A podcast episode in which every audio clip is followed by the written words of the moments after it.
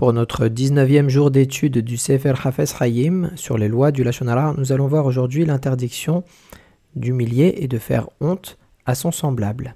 Tout celui qui raconte des choses aux autres n'a pas la maîtrise sur ce qui est dit et sur ce qui va être raconté et dans quelles circonstances cela va être répété.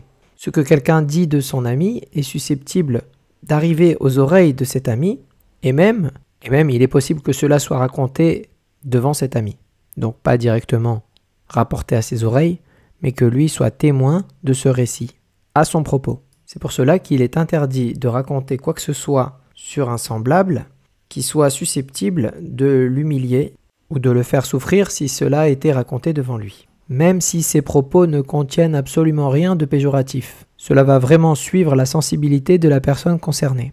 Hafez Haïm nous donne un exemple il est interdit de dire de quelqu'un qu'il a fait échouva si ce quelqu'un y est sensible. Ça veut dire qu'il est gêné lorsque l'on raconte qu'il a fait échouva. Et même si cela est fait dans une communauté où on reçoit avec une énorme bienveillance les personnes qui ont fait échouva et qu'on les place au-dessus de la liste. Tenir compte de la sensibilité d'autrui, ce n'est certes pas un exercice facile, mais ô combien louable.